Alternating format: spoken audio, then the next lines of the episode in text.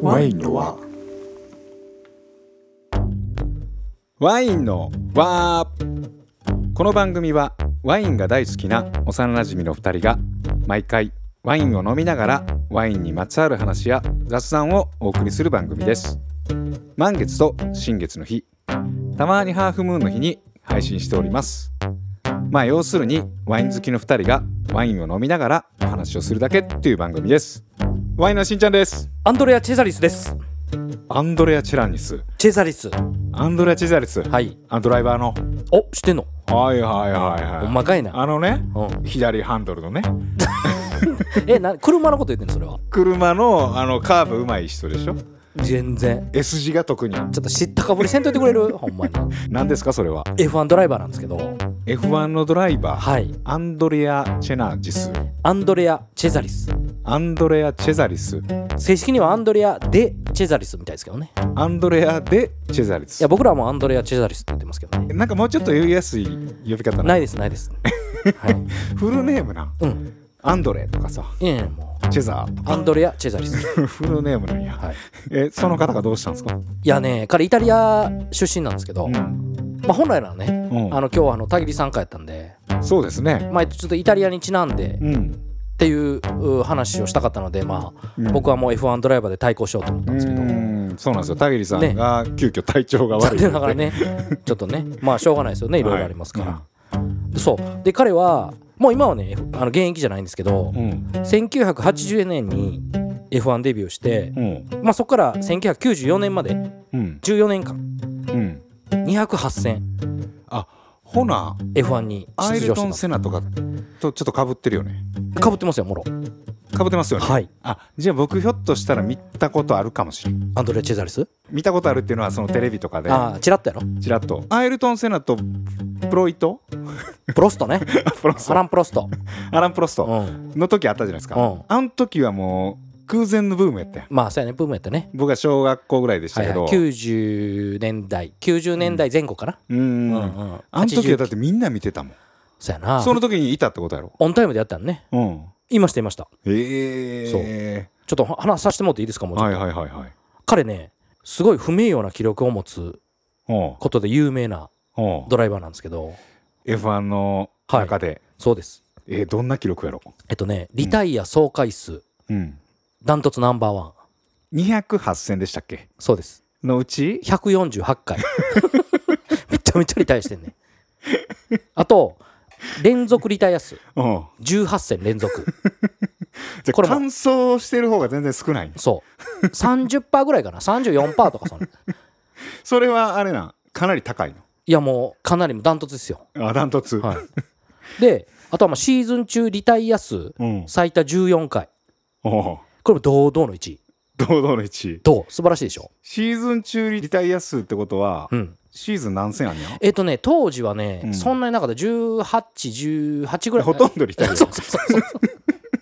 すごい人なんですよえ運転下手くそなんかいやえっ、とね、まあまあイタリア人の気質があるんかな攻めすぎる片山右京さんの話はいはいはい日本人のドライバーいたんですけど、はい彼は過小評価されてるとはいもうなんかみんなが最初にまあちょっとフリー走行とかあるんですけど、うんまあみんな奈良市で行くとこを、うん彼はもう1周目から全力疾走で行く と一人だけそれだけ熱い男なんですよ、はいはいはいはい、はいだからもうやりすぎちゃうやんそあうでそんな彼はまあその他人を巻き込むクラッシュが多くてすーうごく、ん 迷惑、で他のドライバーが彼を抜こうとするとうんそうなんなんかしらのトラブルにうん、巻き込まれることから、はいはいはいはいはい走る障害物とも言われる、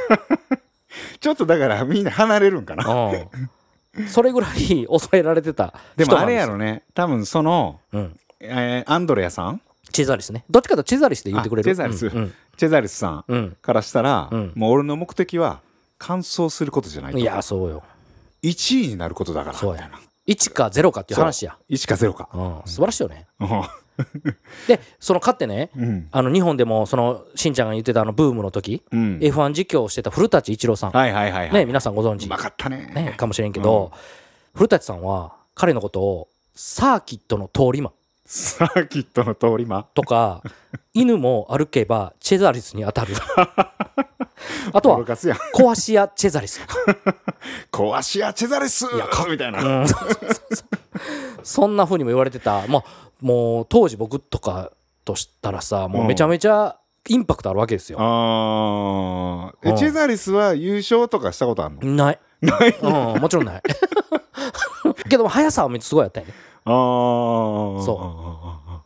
えー、そんなすごいドライバーがそいてあとね、あうのん彼、まあもう話せば長いんだけど、うんすごい面白い癖もあって、うんなんかレース直前に緊張しすぎたら、うん白目になるっていう癖があって、危ない危ない それ運転中何百キロ出とるん それ300キロ出てんねんけ ど、いやレース前とは言われてんやけど、下手したら、下手しいね、下手しいレース後も緊張して白目になってた可能性もある。だってその当時って、うん今でこそこうなんていうの顔映るカメラとかあるけど、はいはいないんちゃうないない分からへんよね、うん白目向いてでても僕の予想としては、うん多分、うん300キロ走ってた時も白目になってたと思 う。でも緊張してた時は。イタリアではもうずっとトップやったんやそう。でもだからクラッシャーって言われてんよね。わわからん。白目向いて、てたからクラッシュしたかどうかわからんけど まあ、そんな人やったっていう、でもそんだけずっとワールドグランプリ出てるってことは、うんイタリアではもうトップってことやろそうですよ。ままあ、その言うたら、細かい話をすれば、うん言うたらスポンサーが結構大きかったとか、あーそういう話もあるんですけどね。確かに出てくれた方が盛り上がるとかそうそう。まあ、スポンサーやからマネー、マネーがはい入はる、いはいチはーいムとしてはね。っていう、いろいろまあ、側面はあったんですけど、はいはいはいまあ、そんなこととどうでもいいんですよ。あージェザリスそう。でも、チェザリスの一番いい時代があって、うん僕が思うチェザリスの一番輝いた時代は、うん彼が32歳の頃うんに移籍した1991年やね。 1991そ年の時しんちゃん見てたかもしれんちょうどあのセナとプロストンのそう時セナプロ時代、うーんそこでね F1 新規参戦したジョーダングランプリっていうのがあったんですよ1年目ですようんのチームにチェザリスが入ったわけうんで当時ねごめんなさい興味ない方ばっかりだと思うんですけどうんジョーダン911っていう車があってうんあの最先端やったのこうハイノーズとかもね新しい機能も取り入れた美しいマシンやったんやけど、うんカラーリングもねそのセブンアップがメインスポーツさんの緑色がメインの側面がちょっと青でうーんすごいねなんかね僕緑が好きっていうのもあるんですけど、うんすごい美しい車やったんですよその時が全盛期そう彼がねなんでけどまあ成績をねちゃんと残してたんですよあ残してんやそうであそこで印象的な91年メキシコグランプリーうんゴール直前で燃料切れしてガス欠してはいはいはいはいはいはいでどうしたと思うチェダリスその後押す押すそう押したのよ車を今やったら考えられへん危ないなそうんで押せんのうだからニュートラルにして押したらお押進せむんんか、ねん軽いしかそう F1 はなああ伝説 よでも彼の勘違いで結局はゴゴールラインはもう過ぎててーでも彼自身はその時まだゴールしてへん。ルでも4位やって。お4位でゴールしたたのよ結局。すごいねそれはなそう。うんでもその執念、うんもうそんなしたことあるドライバーって多分チェザリスしかいいんと思あーその熱意がう。そう。すごくない ほんでいきなりなんでチェザレスの話なのえ好きやし。それだけいや、F1 がね、ちょうどね、また1週間後に日本グランプリが、ああ前言ってましたねそう、僕勝手に思ってるんです。この直前の年に1回だけは F1 の話をうんこのワインの輪でさせてもらえるうん唯一の機会やと思ってて、ああそうなんや前もしてましたけどあれ終わってからしたんかな開催の前ですよ。開催の前か、はい。まあ、あれから1年経つにゃそうですよ前回はね10月やったからああちょっとちょっと1か月早くなったけうんどあれやけどってことね、うん早いけど、うん、 3日間投資で、同志でうん、また大雨降ることを願っとりいやいやいや願うな 晴れてほしいわほんまに今年こそ去年はね大雨やったからねまああれもあれで楽しかったけどね、うん、こんなねパンクロックなドライバーは、うん、彼以外には見たことがない、確かにね僕も数十年 F1 を見てるけど F1 ってこう精密機械みたいに動く、うん冷静さが命みたいそうな ですでもね結局 F1 の面白いとこって、うんヒューマンレースなんですようん人間ドラマなんですよ、はいはいはいはい そうそこを見てほしいもうみんなマシンとか、はい中身の技術的なところにとらわれがちやけどうんうん結局人間が走らしてるんですようんはいはいまあもちろんマシンも大事よまあそういうドラマがあるとはいよし君ワインのこと話す時より熱いやないかバ レたいやけど年全然に温度1差がお回前なんで年に1回だけ やもんやけど喋らせてもらえん のワインの時の温度の10倍ぐらい熱いいやなんだよワインも熱あるけどやっぱ年に1回しか喋れへんからそれは喋るよねなるほどね、はいっ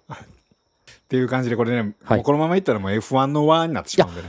今日の特集 F1 でもいいかもしれない。じゃあそれでいきますかうん、行きましょう。はいはい。チェザリスの特集をしましょうか。はい。そうしましょう、はい。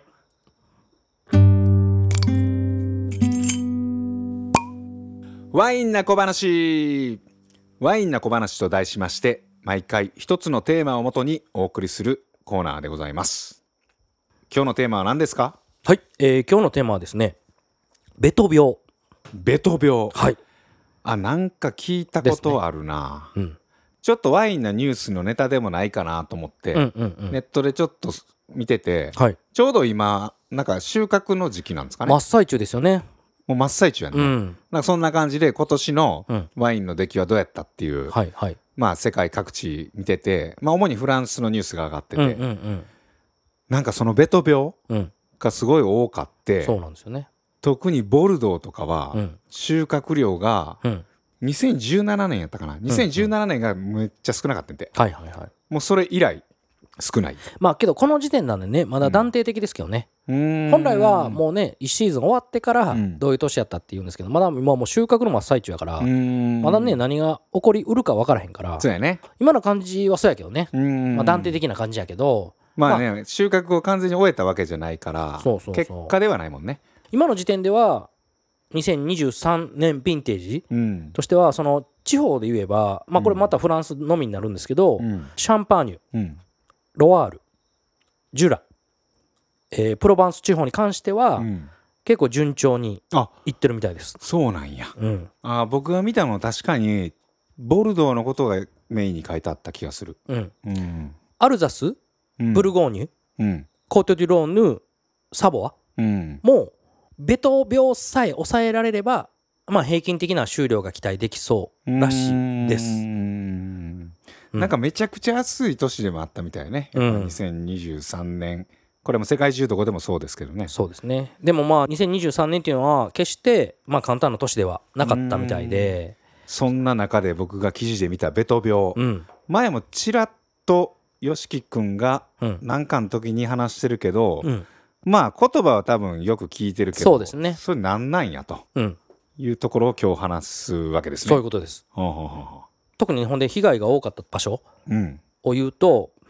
南西部シュットウエストっていうああのボルドーの下と、かあとはボルドーねうん、でベルジュラックとかうんがすごくベト病の被害を受けてうん、もうプラス氷の被害とか受けたエリアもあったみたいでああだから結構初めの方にね。そうそううんだからこの地方は30%減ぐらいうーんになっちゃうかもっていう話ですうーねんまあ、毎年あるな何かとう、んもうどこもかしこもあの終了も出来も最高ですみたいな年ないよね。うんないないないなんかね CM とかで言ってるけどうねんうんうんうんあともう一つ南仏とか暑い地域でうんうん干ばつそれも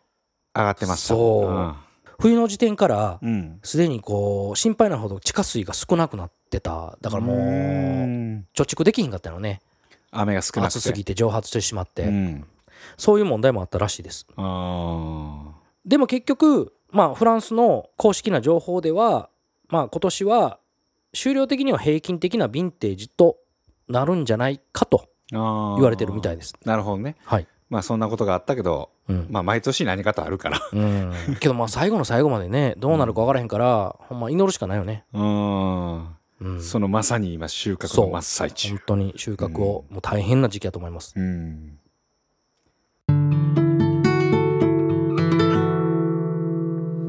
で、えー本日のメインの特集はのいベト病、そうだからもう今年のね一番の最大の壁である、なんとなくね名前だけ聞くイメージやでうんなんか葉っぱがうんうん、になんかちっちゃいこう斑点みたいなのができてなんとなくでそこまで言えたらすごいなおお合ってるうん合ってる合っほてんる、でうん、ちょっとくにゃってなる葉っぱが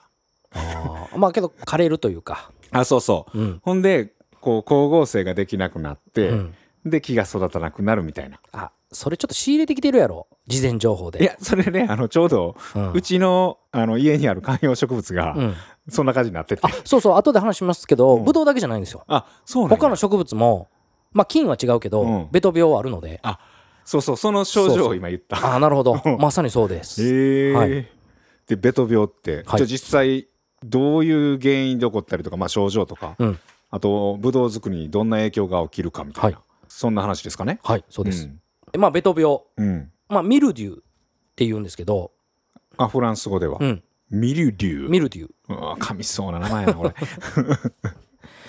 まずねベト病はなんで起こるか、まあ、原因うんをお話したいと思うんですけど、うんまあ、どんな環境で病気になりやすいかというのはうん雨の多い都市うん、とかあと湿度の高いところ地域あーなんとなく病気ってそういうとこから来そうやね、うんに起こるまあ言ったらカビによる病気なんですよ。はいはいはいはいはい、うん、毎年頻繁に起こるというよりかは、うんまあ、数年おきには被害が出る、うーんまあ言うたらよくある病気、はいはいはいはい、まあ、実際僕が2018年にいた時も結構ミルデューは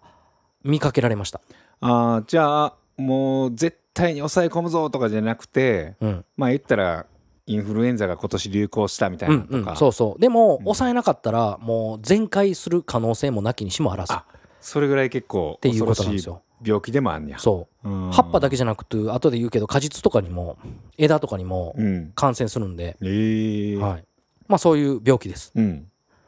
で、まあ、さっきも言ったように、あのこの病気はブドウ以外でも他にも野菜とかうん草花とか、うんまあ、果樹にも感染するわけですね。うーんうん感染していくんやねそううんこうカビを原因菌とする病気なんで、はいまはいはあいはいいろいろ菌の種類は違うんですけどう、ーんでワイン用のブドウにかかるのはその中でも北アメリカ原産の菌なんんですよよなんで北アメリカなんだと思えー、北アメリカってなんか寒そうで乾燥してそうなイメージじゃないけどうでもこうフランスとかには全く関係なかったわけじゃないですかあーなんか貿易とかちゃうのそら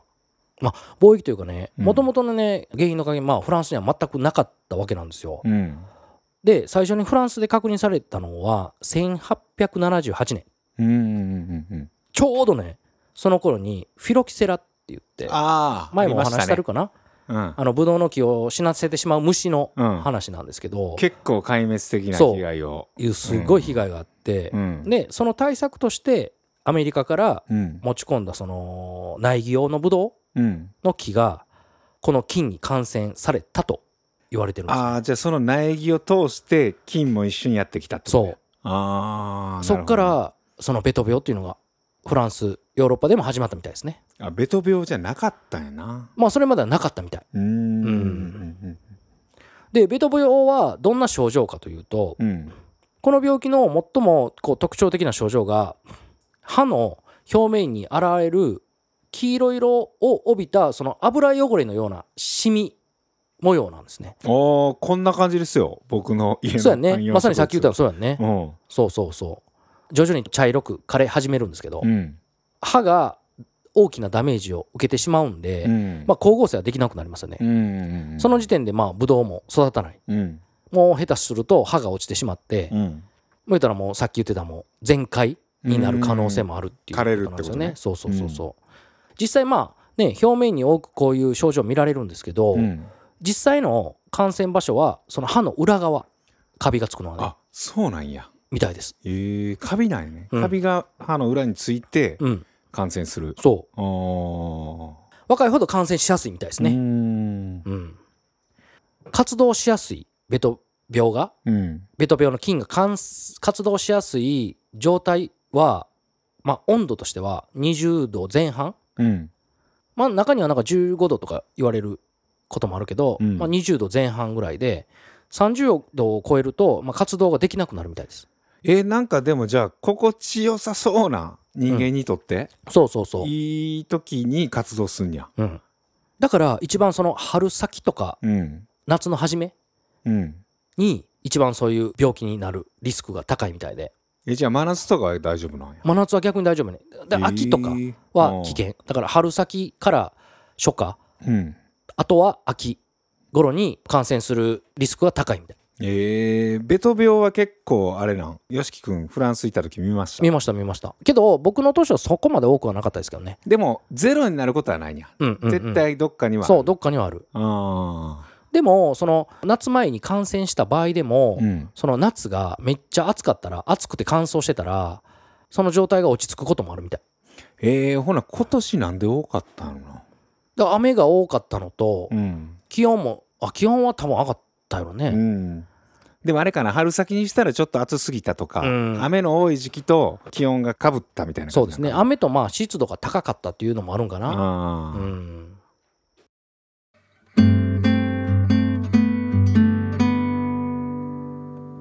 でベト病の対策なんですけど、うんまあ、一度ブドウに感染すると組織内に入り組んでしまうんですよあーその菌が、だからそこから感染が拡大してうん一気に行くんで感染拡大がブドウの内部までそこまで行ってしまったら対策が非常に難しいんですねあ葉っぱから入ってそそのままブドウの果実に行くこともあんや、う、うん、だからもう事前にいかに対処するかっていうところが重要みたいでうーん2つあるんですけどうん対策の手段がうん1つは本当にもう物理的なあの例えば雨の跳ね上がりを防ぐとか葉っぱにつくことを防ぐ、うん手段とかあるんですけどうんでもう一つは薬剤による手段ですねあーなんかよくありますよねまあうん膜みたいな、そうその薬剤に関してはん最もその今ベト病に効果があるとされてるのは銅なんですね、あーなんか銅をうん、薄めてなんか霧みたいなやつで巻くみたいな、ふんふんふんああいうやつですかそうそうそそうで対策薬剤として使われるのがしんちゃんも聞いたことあるかなボルドー液っはいはいはいはいはいていうんですけよどう言うてますねそううんそのボルドー液をこう入れるんですよでもボルドー液の利用は最近ではもうすごく減ってきてるみたいであそうなんそうまあなぜかというと、うんこのボルドー液に含まれてる小石灰っうんていう物質がなんか土壌にあまりいい影響を与えないっていううーん巻いたら土が悪くなるじゃないけど、そうんでそこでその銅を含んだうん、別の薬剤うん、を使うことが増えてきてるみたいなんですけど、うんまあ銅自体もこう重金属でうん、土壌にこう負荷が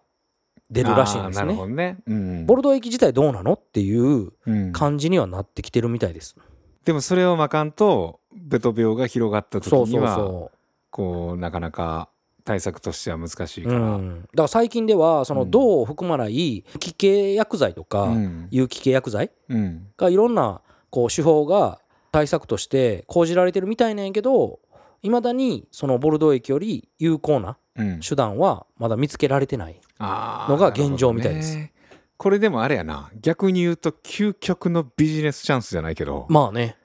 もしそれでね土にもうん負荷を与えない、うん人間の体にも負荷を与えないうんうんでもベト病だけに対策できうるんなんか薬剤ができたら、ねよりナチュラルにうん、できたらねめちゃくちゃ売れるやん。いいです よね美容デナミのね調剤みたいに、あーうんより自然なものを使ってそのできたらね、ううんんまあ、でも大体そういうのって手間暇かかるんでしょうね。そうですすね。 うん、まあそれが課題みたいです。ん、はいなるほどね、はいでも今年はねベト病が多かったけど、まあ、毎年というかうん。絶対ある病気ではあるあると思いますうんまあ最小限に収まるか、まあもう最大限にうんなってしまうかは、うんまあ対策次第。うん逆にほんまにもう雨がほとんど降らへんかった時とかはう、んもう何も対策しなくてもう、ん、そのベト病は起こらなかったこともあるみたいなのああなるほどなるほどで。うん。今年のワインが飲めるのはもうちょっと先ですけど、ね、そうですね。どんなワインになってるのかね。答えはグラスの中にあるっていうはあ。まあそう ですよね。はい。でネットに書いてありましネットに書いてあった。もう、そんなん言うんやったら、チェザリスの話したらよかっ たなんでやねんはいっていう感じで本日の特集はベト病でしたありがとうございましたありがとうございました。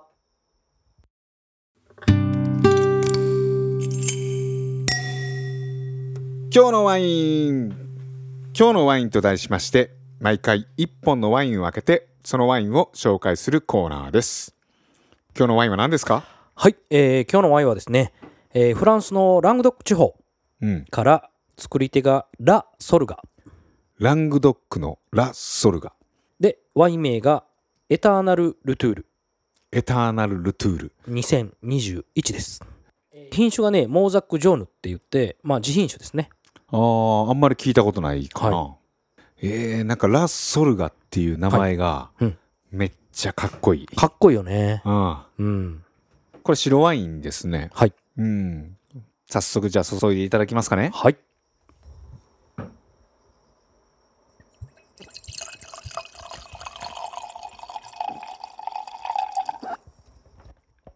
あーなんか琥珀色っていうんかな真っ白よりちょっとだけ色が濃い、そうやね。綺麗なこう黄金色というかね。。そううん。これはめちゃくちゃ綺麗な色してるよねうん。うわーええ色やなこれたまらんグラデーションうん。ラッソルガそうです。ラングドックいうことはちょっと南の方そうですね。おーはい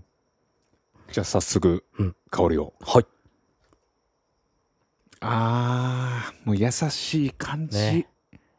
柔らかくて優しいね。包み込まれるようなあと、まあ、火を浴びた香りというかね。うんうんうんなんかね季節で言ったら春みたいなうん。もう春のキラキラした太陽とこう緑が溢れてきたみたいなんやけど、うん、うん温度はそんな高くないみたいないそうですね。ただきますはいうんどうですかうまいわうまいもうなんなんこの重厚感と貫禄とうん。このしっかりとした余韻、うん。金備わってるよね、すべてがうね。ん、うん。なんかちょっとね香りだけでは春の感じでキラキラした爽やかな感じなんですけど、うん飲むとボワーンとこうボワーン好きやな。ボワーン余韻っていうグワーンあ、グワーンか。どっちでもいいけど。うん。っていうなんていうのかな、うん。広いこう静かな池があって、うんそこにちょっと石をポーンって投げたら波紋がブワーって広がってその波紋が全然弱まることなく広がっていくみたいな、ああ、なる ほど。伝染していくっていうことね。そうそうそうそうそう、波紋ですよこのワイなンるほど。でまあインポーターさんのうん味わいの表現とすると、焼きりんご甘いスパイスサフランの香りうんタルトタタン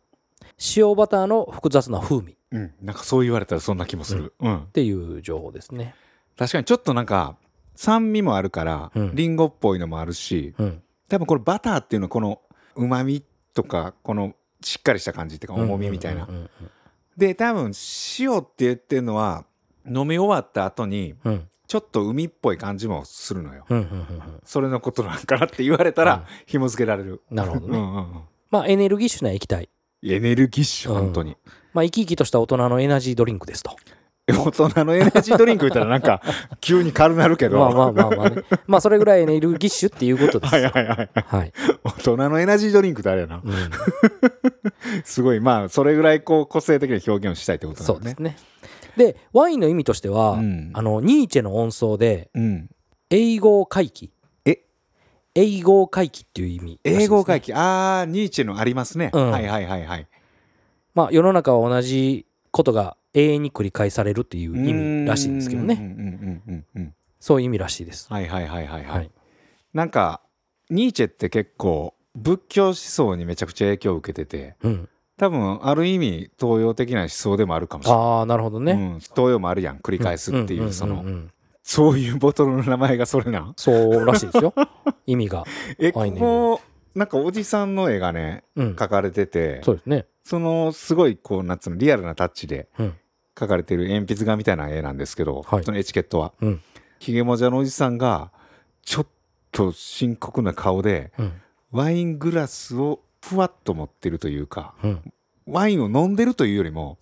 ワインを飲みながら何かをずっと考えてるっていう感じのあーエチケットですよねこれこうニーチェの音奏にも通じるようなそうそうそうそうそう感じなのかなニーチェこれニーチェニーチェではないでしょ 多分分からんニーチェは知らんけどどんな人か、うんニーチェどんなやったかこんなひげじゃなかったけどひょっとしたら晩年あるんかも、うん、本当の年老いたニーチェみたいな感じかもしれないああなのかもしれんうね、んうんえー、これフランスのラングドックのワインですよね、はい、えー、でもそういうニーチェの思想から影響を受けてるう、ん、みたいです面白いねなんかワインって味わいだけじゃなくて、うんそういう生産者のこうなんか影響を受けた思いみたいなのが、エチケットとかに現れてみたいなそうですねこれでもうまいですねう。まいです でここで生産者の情報をちょっとご紹介しておきたいと思うんですけど、うん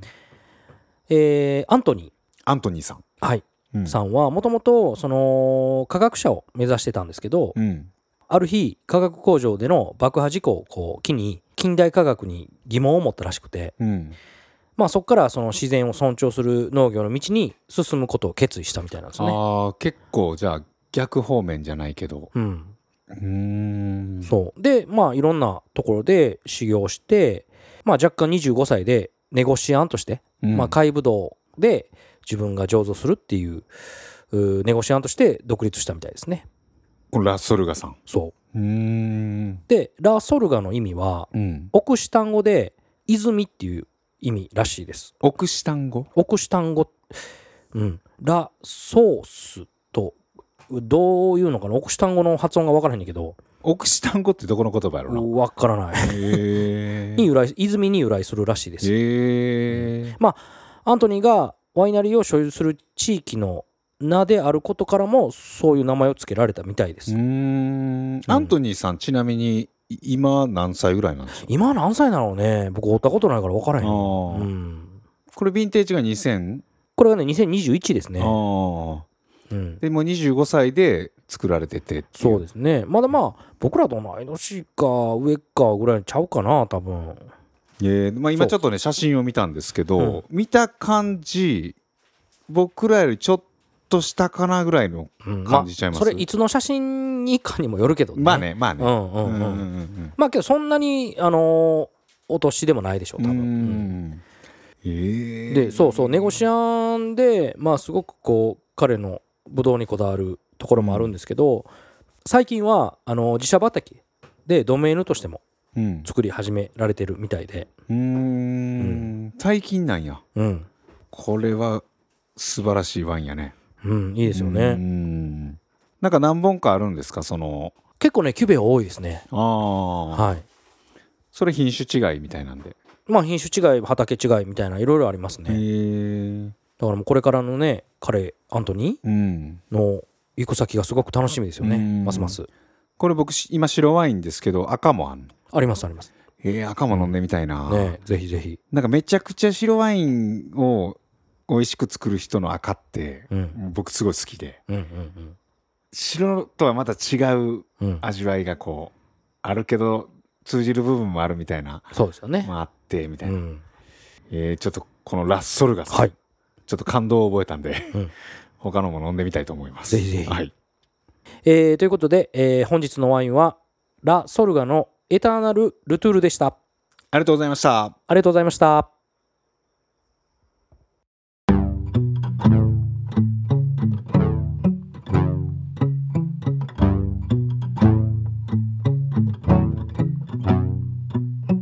はいっていう感じでね、、はいろいろお送りしてきましたけどね最近僕一冊の本を読んだんですけど、まあ、小説しんちゃんよく読んでるよね本は毎日読んでますうんもう本は僕の中でかなり生きる意味のこう結構重要な要素あーだからちょうどね今日も昼話してたんですよ本をしんちゃん読んでるからなんかこうワインに対してもちょっとこうあの無駄な表現力がついたんかなみ たい無な駄な表現力ってない無駄ってないの 言うたりもしてたんですけど ねあそうなんですか、はいえっとね一冊の本出会いまして「はい月の立つ林で」っていううん青山美智子さんっていう方が書かれた、月の立つ林でうん、これねなんか僕小説買う時ってあんま外したくないからうんはなんとか賞を取ってるとかいはいはいそういうことでこうミーハーやけどあーミーハー選ねぶとこがあるんですけけど、うんエッセイとかノンフィクションは適当に選ぶんですけうど、んうんうん小説はある程度こうメジャーなやつがいいなと思ってうんうんこれ確かに本屋大賞っていうのがあって、ん全国の本屋さんが選ぶ大賞あのあなんかの年の2位になったやつでへえそのまま読まずに置いててんけどふと読んでみたんですよ。だからこれが「ポッドキャストうんと月」オフをうん題材にした小説やってそうなんそうへえ主人公が、まあ、5人ぐらい出てくる、んまあ、言ったらこう呪術つなぎのストーリー五部作みたいな感じだったはいけど、はいは一つの共通点としてポッドキャストの同じ番組を聞いてるいええ言ったらワインのをたまたま聞いてくれてる人たちの5人の物語みたいなうーんえこれ本出たんって結構前なんじゃないですかこれ本が出たんがね2022年なんですあ去年最です近やうんあら最近買って置いといたんやそうやねうん思い返せばそうか もなんかなんかもっと前のやつなんかな と思ってましたででそのポッドキャスターが「ん尽きない話」っていう架空の番組で送ってんだけど毎日配信してんのはいはいはい10分間ええでずっと宇宙と かりょうくんやそうそうそうそう そうそれを思って一回コラボしたうん宇宙話のうんあのーりょうくんうんりょうくんや思って俺もいやりょうくんやろそれひょっとしたらこの作家の人うんりょうくんいや多分りょうくんのことをやんねやろう絶対でもなんか出てくるキャラはうんポッドキャストのその配信者の人はうんめっちゃりょうくんっぽくなくてああそうなむんやっちゃロマンチストなはいはいはいこう少年みたいなあ大きあなおじさんなんか分からんけどみたいな感じでこの話の内容めちゃくちゃ面白くて、うんうんまあ、具体的には言わないですけど、はいはいどういう状況かというと何か始めたいか何かちょっと今ここから変わりたいでも小さな一歩が大きな一歩に感じてるみたいうんうな、んうんうんうんそういう時期あるじゃないですかはいありますね別に後から振り返れば大したことないんだまけあど、そういうこといっぱいあるね山ほどあるたまたまパッて踏み出したあの一歩が今を作ってるみたいな、何気ないやんもうそう今考えたらそそこまで意識もしてへんかったし、うでもその一歩が踏み出せないうん、その一歩に大きな勇気がいると思ってるみたいなうんもしくは現状にちょっと不満を持ってるとか、うん何か変えたいと思ってる、人が呼んだらすごい大きなヒントを得れるようなうん話でへえそうだからなんかねそういう時期あるけどでも読めばひょっとしたら踏み込む一一つのきっかけになるっていうぐらいのうんすごい名作やったと思いなまるす。ほど、うん、ポッドキャストに興味ある人とかうんあと宇宙の話もちょこちょこ出てくるんですよ。うんう宇ん宙というか月の話がねうんうん月の雑学みたいなのと、はいはいはでその小さな一歩に大きな勇気がいると思ってる人がい、うん、読むとめちゃくちゃ面白い。へえぜひちょっとね、はいチェックしたいですね月の立つ林でっていうねはい青山美智子さん、うちなみに風の話も結構出てくるんでああ しんちゃんにちょうどタイプが似てるというかそのあれなのね共感しやすい部分が多いかあらるけどでもこれ誰が読んでも面白いんちゃうかなこれああのちょっとショコ D に今度持ってきますわあそこでいいなショコ D 今かろうじて本読むでしょはいはいそうですねよしき君読まへんからいや読むよそんなでも小説とか読まへんの昔は読んでましたよ今は読んでへんけど、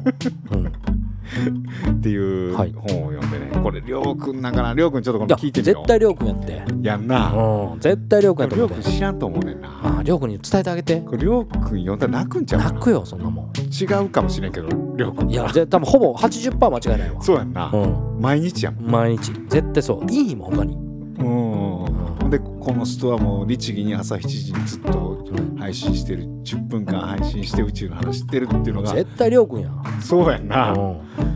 えー、これ知らんかったら多分喜ぶやろな今度ちょっと送っときまはいす、お願いしますっていう感じでね、はいえーっと10月8日のワインの和祭うんまで近づいてきましたいねやもうあとねねあと何日って感じですよねはいでもねあの会場をこの前ちなみに行ってきて、うんある程度こうチケットの枚数とキャパのことがあって、うん照らし合わせてね照らし合わせて、でもうあれかな思ってんけどいろいろこう工夫したらまだキャパ広げられたうんんで、うんうんまだチケットいけますぜひはいぜひあのワインの輪っていうね、ん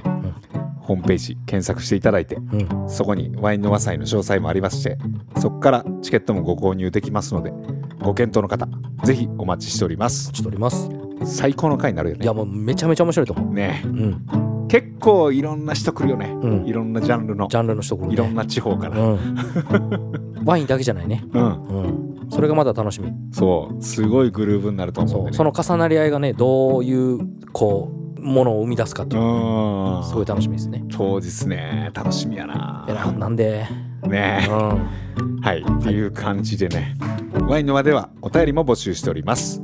ワインの輪と検索していただくとワインの輪のホームページがありましてそちらにお便りフォームがありますのでそこから何でもいいのでお送りくださいはいそれではよし君はい何かありますかはい。ワインはクラッシュ。